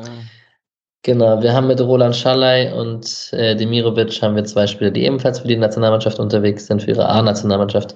Atubolo ist bei der U21 von Deutschland, Kenneth Schmidt bei der U20 von Deutschland, Tauriainen bei der U21 von Finnland, Wagner bei der U19 von Deutschland, Sildilia bei der U20 von Frankreich und Hugo Sique ist erst bei der U21 von Belgien und dann bei der A-Nationalmannschaft von Belgien tatsächlich im zweiten Freundschaftsspiel und könnte da auch sein Debüt für die A-Nationalmannschaft gegen Irland feiern, auch ein Freundschaftsspiel. Äh, interessant, dass er da so eingeladen wird, obwohl er nicht so viel Spielpraxis bei uns hat. Also scheint man schon auch viel von ihm zu halten, obwohl er sich jetzt nicht so viel in Schaufenster spielen konnte. Ja, vielleicht noch positiv von den ganzen Sachen, ähm, weil wir es gleich nachher noch bei der zweiten davon haben werden. Spricht dafür, dass Wagner Corona gut überstanden hat. Hat jetzt in der dritten Liga nicht gespielt, aber wenn er zu 19 fährt, dürfte er komplett gesund sein. Yes. So, Bundesligaspieltag. Ich muss natürlich anfangen mit der Hertha und Mark Fotheringham und dem ausgefallenen Corona-Marker, der dann geholt wurde. Und Windhorst, der irgendwie bei Bild.de, Bild, Bild TV irgendwelche wie heißt der Präsident von denen? Ich komme gerade nicht auf den Namen. Werner Gegenbauer. Dankeschön. Äh, also, da gewinnen sie am 3 zu 0 und am Tag danach geht es schon wieder rund. Also, das ist echt unfassbar, was da abgeht. Aber natürlich Mark Fotheringham, der mit einer sehr sehr, sehr, sehr sympathischen Pressekonferenz. Da habe ich tatsächlich auch ein bisschen reingehört und wie er da den Journalisten abgefiedelt hat, nachdem er in irgendwie schottische Braveheart-Klischees reinstecken wollte. Ähm, fand ich schon sehr gut. Irgendwie kam auch so, Taktik ist mir egal, ich will einfach nur Einstellungen und so. Ja. Taktik ja. ist mir egal, habe ich auch lange nicht mehr von einem Fußballtrainer gehört übrigens. Nico Kovac hat das so als durch die Blume gesagt, aber. Ja, weil er es nicht kann. Ja, richtig. ja. Also. Ja, mach. Ich, ich hätte viel Geld darauf gesetzt, dass es nicht funktioniert. Ähm, ich habe letzte Woche, selbst wenn es funktioniert, äh, bleibe ich bei meiner Meinung von letzter Woche, dass ich die Methode Magath nicht mehr unbedingt im Profifußball brauche. Äh, wenn es der Härte Erfolg bringt, dann ist das okay so. Ich bin noch nicht so überzeugt. Ähm, ich habe es auch ins Skript geschrieben, das sind am Ende 0,8 zu 0,8 Expected Goals. Also Hertha hat im Prinzip aus einem Expected Goal 3 gemacht, Hoffenheim aus einem keins. Hoffenheim hatte einige Corona-Ausfälle, das war jetzt so ein bisschen Trainereffekt und so. Ich möchte das von der Hertha noch konstant sehen, weil äh, ich bin nicht sicher. Dann reden wir mal ganz Oder geht es dir anders? Bezüglich was? Also bist du dir jetzt sicher, die Hertha macht das? Nee, auf gar keinen Fall ist das sicher, dass die Hertha das macht. Aber ah, ich glaube tatsächlich, es funktioniert am Ende. Auch wenn ich aber das könnte auch einfach an Bielefeld und Mainz und eventuell Augsburg liegen am Ende, aber mal gucken. Also Spiele 30 bis 32 werden cool, weil äh, ich habe es mir gerade aufgemacht. Hertha spielt 30 in Augsburg, 31 gegen Stuttgart, 32 in Bielefeld. Also da werden werden ein paar coole Wochen. Okay, nice. Tatsächlich kann man sich dann noch härter spielen. Vielleicht gehe ich dann mal ins Stadion und ergötze mich an dem Abstiegskampf. Das ist ja auch nicht schlecht. Ähm, Mainz gewinnt 4-0 gegen Arminia. Du hast geschrieben, Mainz wird noch gefährlich für die internationalen Plätze. Glaubst du das wirklich? Kommt es drauf an. Also ich traue Mainz immer zu, in einem Nachholspiel Dortmund zu schlagen und dann sind es halt nur noch fünf Punkte und Mainz ist einfach gut. Du meinst, du traust Dortmund zu, in einem Nachholspiel ja. Mainz nicht zu besiegen? Ja, mag auch sein. Aber sagen wir so, Mainz braucht da halt fast den Sieg, also zumindest um uns gefährlich zu werden, weil wenn sie nur einen Punkt holen gegen Dortmund, sind es sieben Spiele vor am Ende sieben Punkte und das sehe ich dann doch nicht, dass Freiburg die auf Mainz verliert. Dafür halte ich uns selbst auch für zu stabil. Aber wie gesagt, also ich finde Mainz einfach sehr gut. Also schon die ganze Saison. Und die hatten eine kleine Durchhängerphase, was sie ihnen vielleicht kosten könnte. Aber ich würde denen auch zutrauen, dass sie jetzt auf eine Siegesserie gehen. Immer noch die mit die beste Defense, oder? Das und mit, mit das leichteste Restprogramm von allen, die um den Dunstkreis rum sind. Ja, Mainz hat 30 Gegentore, wir haben 29. Bayern hat 28. Naja, nächstes Spiel geht es um die beste Defense der Liga hier. Na gut. Ähm, Julian, ich habe auf den Hardcore-Fans unter uns natürlich gewartet, bis wir über den Becherwurf von Bochum sprechen. Äh, ganz kurz, ich äh, habe natürlich scheiße geredet, weil Mainz gegen Dortmund schon verloren hat. Das war letzte Woche. Mainz hat das Nachholspiel gegen Gladbach, da ist es ein bisschen anders. Ja. Sorry. Berechtigter Spielabbruch, ja oder nein? Natürlich. Es gibt anscheinend ja auch gar nicht so viel zu diskutieren. So, Colinas hatten ja auch noch mal äh, die Kolumne da immer bei, äh, bei NTV, N24, ja. eine der Dinger. Ähm, und das war ja vor elf Jahren da auch schon das Gleiche. Wenn der, da, ich dachte halt, ich habe es ja live gesehen, als er dann runterging, dachte ich sofort, okay, wenn der auf den Boden geht, soweit ich weiß, wird abgebrochen. Und dann wird ja ewig noch diskutiert und sowas, aber ich hatte eigentlich nicht damit gerechnet, dass sie nochmal anpfeifen. Ähm, ja, also denke, da gibt es jetzt nicht so viel zu diskutieren, ob, ob das zu Recht abgebrochen wurde. Das Argument, was dann auch wirklich schwer zu entkräften ist, ist ja dann noch immer, das ist halt nicht nur eine Bundesliga-Show, sondern hat ja dann tatsächlich auch einen Charakter, wie wird mit Schiedsrichtern umgegangen, und äh, da hat die Bundesliga jetzt eh schon nicht unbedingt Vorbildcharakter, aber äh, dass jemand von einem, also dass jemand äh, körperlich angegangen wird und dann muss das natürlich entsprechende Konsequenzen haben. Es ist ein bisschen lustig, dass es halt dann, also lustig gleich ein Anführungszeichen, aber es ist natürlich exakt die Ecke, aus der Freiburg da, ähm, aus der Schalay einige Becherwürfe provoziert und bekommen hat, kann man vielleicht sagen, nach dem extrem schönen Siegtor in der 119. Minute, falls es jemand vergessen hat. 119. Minute, war gut. ähm, und da in die Richtung abgedreht hat und da gejubelt hat. Und es war halt exakt diese Ecke. Und sie hatten ja, also es muss ja offensichtlich ein Problem sein, weil direkt vor dem Spiel gab es dieses Video, wo ja. sie nochmal gesagt haben, bitte, hier, Bier soll man trinken und nicht werfen. Also es ist, das Video machst du nicht in Freiburg, weil es passiert da jetzt nicht so oft und so. Ähm, aber es ist natürlich dann, also ich fand da noch ein paar Sachen ein bisschen drüber, jetzt da irgendwie das ganze Bochumer Publikum zu verteufeln. Das ist so ein bisschen, ja. ich habe mich jetzt an den äh, Golfballwurf erinnert beim SC. Äh, weil es hat ein Wurf, der, muss man mal sagen, sehr gut gezielt war und dann trifft und das ähm, ja, dann zu Recht abgebrochen wird. Ich würde jetzt nicht irgendwie einen äh, irgendwie den Stab über Bochumer Fans brechen oder sowas. Ähm, aber ja, war dann natürlich schon ein bisschen, äh, ein bisschen abstruse Situation. Immerhin hätten sie das Spiel eh verloren, würde ich sagen. Ich hätte es witzig gefunden, wenn ein Gladbacher Spieler aller Max Kruse dann noch ein Instagram Live gemacht hätte und gesagt hätte, wir haben gerade bei den Bochumer Assis gewonnen oder bei den Ruhrpott Assis. ähm, ja. Genau. Ähm, bei aller Freiburger, Stuttgarter äh, Negativ Sicht, wie man das sehen möchte, muss ich tatsächlich sagen, Stuttgarts Wendepunkt gegen Augsburg und wie sie da zurückkommen und ähm, auch mit vollem Stadion und so, das, das ist schon ganz nice und da kann man auch schon äh, nicht neidisch, weil vielleicht werden wir auch mal jetzt ein volles Stadion demnächst mal erleben, wo die Stimmung ein bisschen besser wird bei uns, aber ähm, dennoch kann man da schon auch draufschauen und sagen, wäre schon auch eine Bereicherung für die Liga, wenn die drin bleiben. So würde ich es mal formulieren. Auf jeden Fall eher als Augsburg, oder? Ja, und ich dachte auch, da bin ich mehr, in der Szene bin ich dann mehr Bundesliga- und Fußballfan äh, für mich. Und dann habe ich lieber mehr Stuttgart als mehr FC Augsburg. Voll. Jeder hat lieber alles lieber als FC Augsburg. Und ich fahre auch lieber nach Stuttgart als nach Augsburg. Mhm. ja, dann gleiches Argument.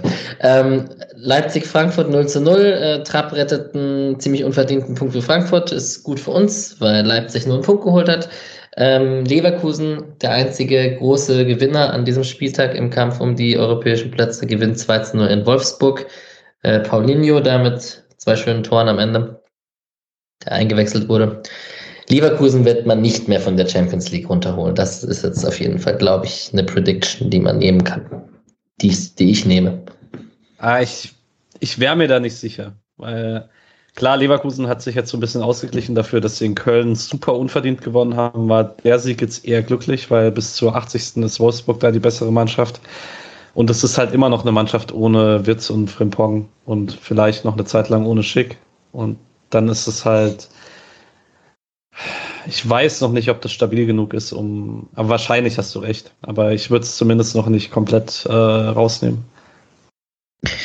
Genau. Man hat die auch noch selbst. Stimmt. Und dann haben wir das schon besagte, also zumindest dass Dortmund immer gut ist, Punkte liegen zu lassen in Situationen, wo die Meisterschaft spannend werden könnte. Ähm, 1 zu 1 gegen Köln. Ja, hat sich dann auch wieder erledigt würde ich mal behaupten. Genau. Vielleicht ganz kurz, ich hatte, weil ich irgendwann, irgendwann hat das sehr gut geschrieben, es ist ein bisschen das Problem der Bundesliga, dass man dann immer, wie ich auch, sagt, ey, jetzt hat Dortmund wieder liegen lassen. Aber letztlich das Normale ist, dass Mannschaften hier was liegen lassen. Das Nicht-Normale ist, dass man quasi als Herausforderer von Bayern jedes dieser Kackspiele gewinnen muss, um eine Chance zu haben. Ja. Das ist eine kaputte Liga und äh, wenn es darauf ankommt, dass Dortmund irgendwie jedes Mal gegen einen Euroleague-Aspiranten gewinnen muss, um eine Chance zu haben, dann ist, wird das sich nie was ändern, weil das ist nicht realistisch für, den, ähm, für die Mannschaft, die irgendwie dann doch äh, nochmal so viel weniger Geld hat, auch wenn sie so viel mehr Geld haben als der Dritte. Ja, stimmt auch. Und Haaland ist auch nicht in seiner besten Form. Ähm, wird dir jetzt schon vom Aussehen her mit Wolf ersetzt, also und vom Kommentator verwechselt. Naja. Gut, das war's zur Bundesliga. Ähm, ich mache kurz die Leihspieler. Ähm, wir haben Gianluca Itter bei Fürth, der gegen Freiburg nicht gespielt hat, weil er Corona hatte. Leider ausgefallen. Wäre sicher cool gewesen, den gegen seinen eigenen Verein spielen zu sehen. Ähm, wir haben äh, Tempelmann mit einem 1 zu 1 gegen Dresden durchgespielt nicht so viel Einfluss aufs Spiel, hast du geschrieben, Patrick. Ähm, hast du was gesehen, Nürnberg? Äh, nee, aber ich habe äh, mal wieder ausführliche Kommentare dazu bekommen. Ja. Äh, und hat ja schon ein bisschen alle überrascht, weil Nürnberg die Woche davor super stark war und da Tom Kraus bester Nürnberger war, dass der dann rausrotiert ist wieder für Tempelmann. Und dann war es auch wieder, zumindest irgendwie von außen drauf geguckt, nicht das beste Tempelmann-Spiel und der hat halt trotzdem wieder als einziger zentrale Mittelfeldspieler durchgespielt. Ähm, weil er halt auch einfach echt gut ist für die zweite Liga, muss man sagen. Ist so ein bisschen wie, inzwischen ist es so ein bisschen wie, dass Streich halt Höfler nicht auswechselt, wechselt Klaus Tempelmann nicht aus. Klaus Tempelmann nicht aus. Ähm, Tempelmann ist meiner Meinung nach derjenige von den Leihspielern mit den größten Chancen für den Freiburger Kader, wenn er zurückkommt irgendwann. Würdest du mitgehen, Patrick, als Nürnberger? Würde ich als Nürnberger, ja. Aber also sagen wir so, ein Stammspieler eines Aufstiegskandidaten in der zweiten Liga wird in Freiburg immer eine Chance auf den Kaderplatz haben. Genau, wird man schauen müssen, wie es mit Keitel zum Beispiel weitergeht oder Haberer zum Beispiel. Ähm, stimmen die 14 Ballkontakte von Bukalfa hm. in 65 Minuten als ja. zentraler Mittelfeldspieler oder? Ja, als Zehner. Zehner. Äh, sechs gespielte Pässe. Alter. Das ist eine super weirde Rolle. Also, das ist, ja. also, das ist wie wenn Freiburg als KMGD hier war, den einfach nur aufgestellt hätte, um gegen den Ball richtig Alarm zu machen und ihn gar nicht angespielt hätte. Also, das ist ungefähr das, was Bukalfa im Moment macht in den meisten Spielen. Und ja, die, die müssen ihn ja komplett ignorieren. Ja, so ungefähr. Oder, oder er wird zugestellt. naja, auf jeden Fall haben sie eins, hat Regensburg 1-0 gegen Paderborn gewonnen. Ähm, er ist viel gelaufen. Herzlichen Glückwunsch. Äh, also, und ähm, Tide hat 3 zu 1 mit Ferl in der dritten Liga beim TSV Havelse gewonnen. Ähm, wichtiger Sieg im Abstiegskampf, kommen an Platz 17 ran. Ähm, anscheinend eine gute Parade in der ersten Halbzeit. Das ist doch nicht schlecht. Marvin Pieringer ist weiterhin nicht mehr in dieser Liste. Das ist übrigens an mir vorbeigegangen, während ich diese zwei Episoden gefehlt habe. Und auch der Wechsel ist komplett an mir vorbeigegangen. Ähm, wir wünschen ihm viel Glück bei Schalke. Mal gucken, ob es für den Aufstieg reicht. Wird ja sehr spannend. Gut, die anderen Mannschaften des SCs. Äh, hat jemand das 3 zu 2 von den Frauen gesehen? Ich habe die Highlights gesehen, aber. Magst du übernehmen? Kann ich machen. Ähm, also man hatte das Spiel um Platz 6 bei Bayer Leverkusen.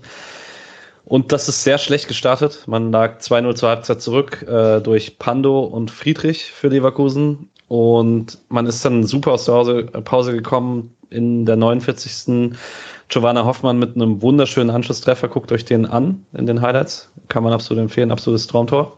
Ähm, Hasrit Kayikci glich in der 56. dann aus per Elfmeter und in der 93. als sich irgendwie alle mit dem 2-2 schon begnügt hatten, oder zumindest dachte man sich das, äh, hat sich Jana Wojtekova nicht damit begnügt äh, und in der 93. den späten 3-2-Siegtreffer besorgt.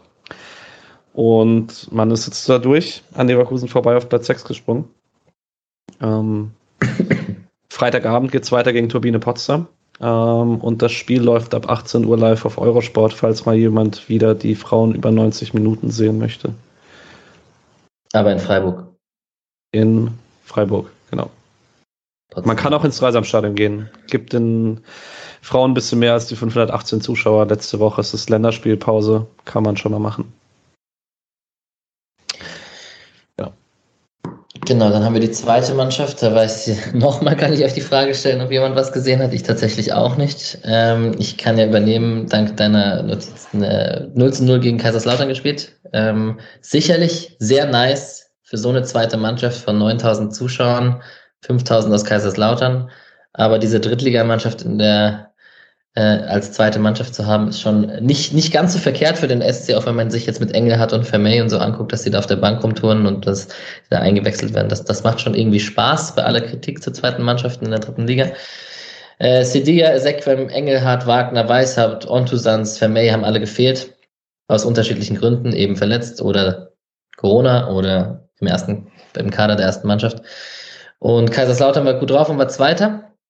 Und dass man da trotzdem 0-0 spielt und ähm, auch in der ersten Halbzeit ziemlich spielbestimmt, das scheint doch gar nicht so verkehrt zu sein. Das ist echt, also im Gegenteil, das ist ziemlich beeindruckend, hast du geschrieben und da kann man, glaube ich, auch einfach mitgehen. Ähm, Genau. Das ist ziemlich cool, dass äh, Lautern auf Aufstiegskurs ist. Äh, hätte Lautern gerne wieder in der zweiten Liga.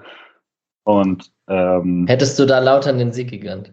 Nee, das nicht. So weit würde Patrick würde ich da nie gehen. Aber, aber ähm, sollen sie woanders holen.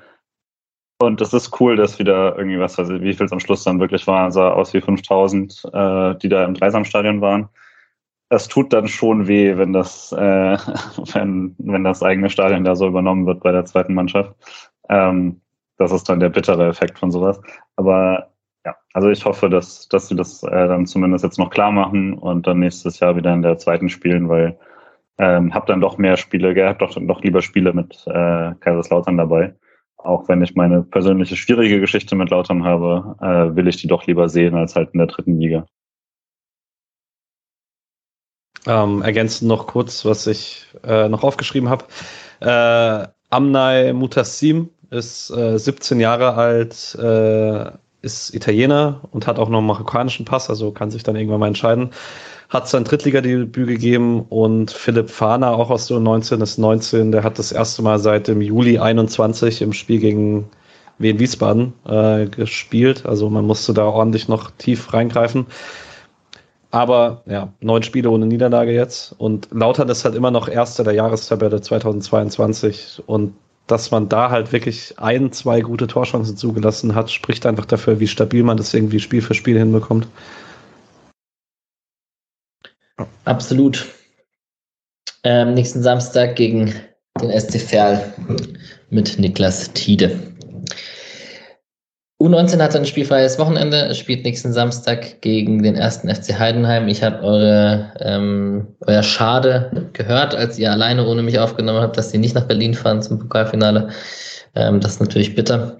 Muss es die erste richten, habt ihr ja eigentlich auch so erwähnt. So, und dann ist jetzt Länderspielpause. Wir spielen am Samstag um 15.30 Uhr gegen den großen FC Bayern München. Vielleicht machen wir den Titelkampf ja nochmal spannend.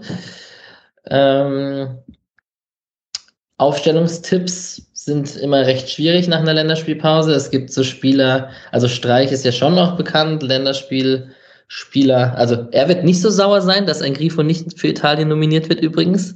So rum kann man es vielleicht auch mal sehen.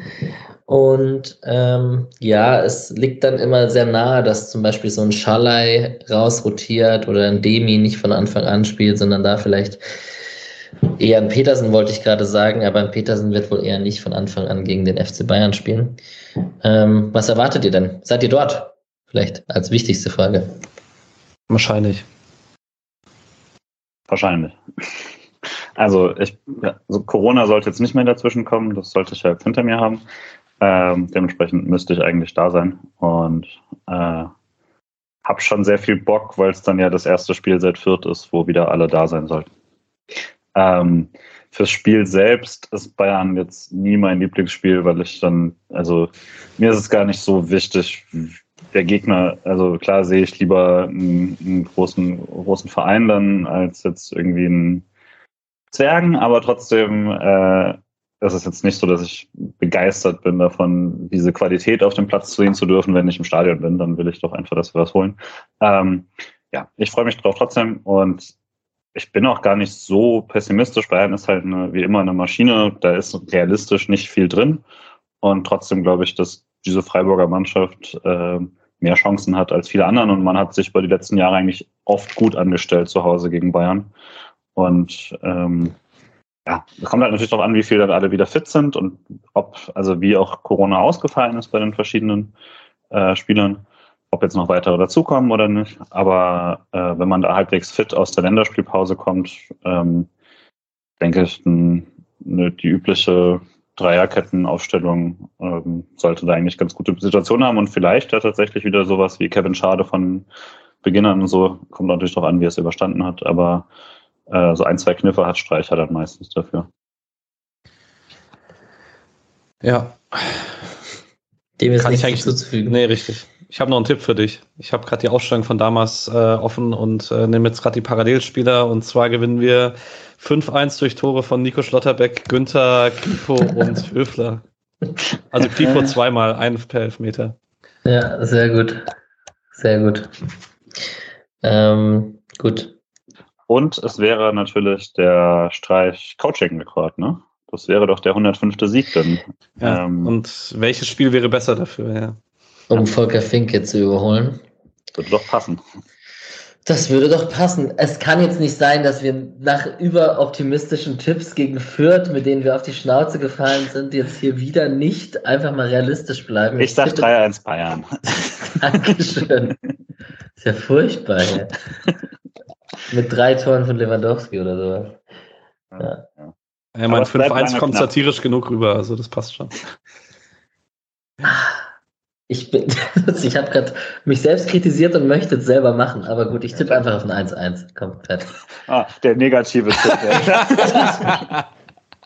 ja, ich habe es ja selber gemerkt. Gut, dann. Ähm, äh, Tipps gewinnen wir. Aber dein 5-1-Tipp, den schreibe ich so auf, ne? Ja, das ist okay. Sehr gut. Dann aber auch bei Kicktip, bitte. Dann auch ja. bei Kicktip. Ja, wir müssen uns, glaube ich, kollektiv für Kicktip entschuldigen, dass wir da in dieser Kicktip-Runde nicht mehr die aktiv. Julian schon? Ich bin okay.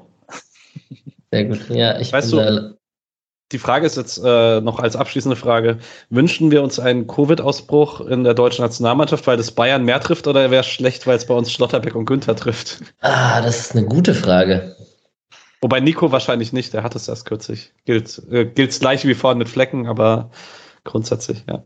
Siehst sowas sind Jokes, die ich dann nur in der privaten WhatsApp-Gruppe mache. Aber, äh, tatsächlich habe ich das hier genauso diskutiert zu Hause und äh, würde auch sagen, rein, rein zweckrational äh, wären die Freiburger Verluste geringer.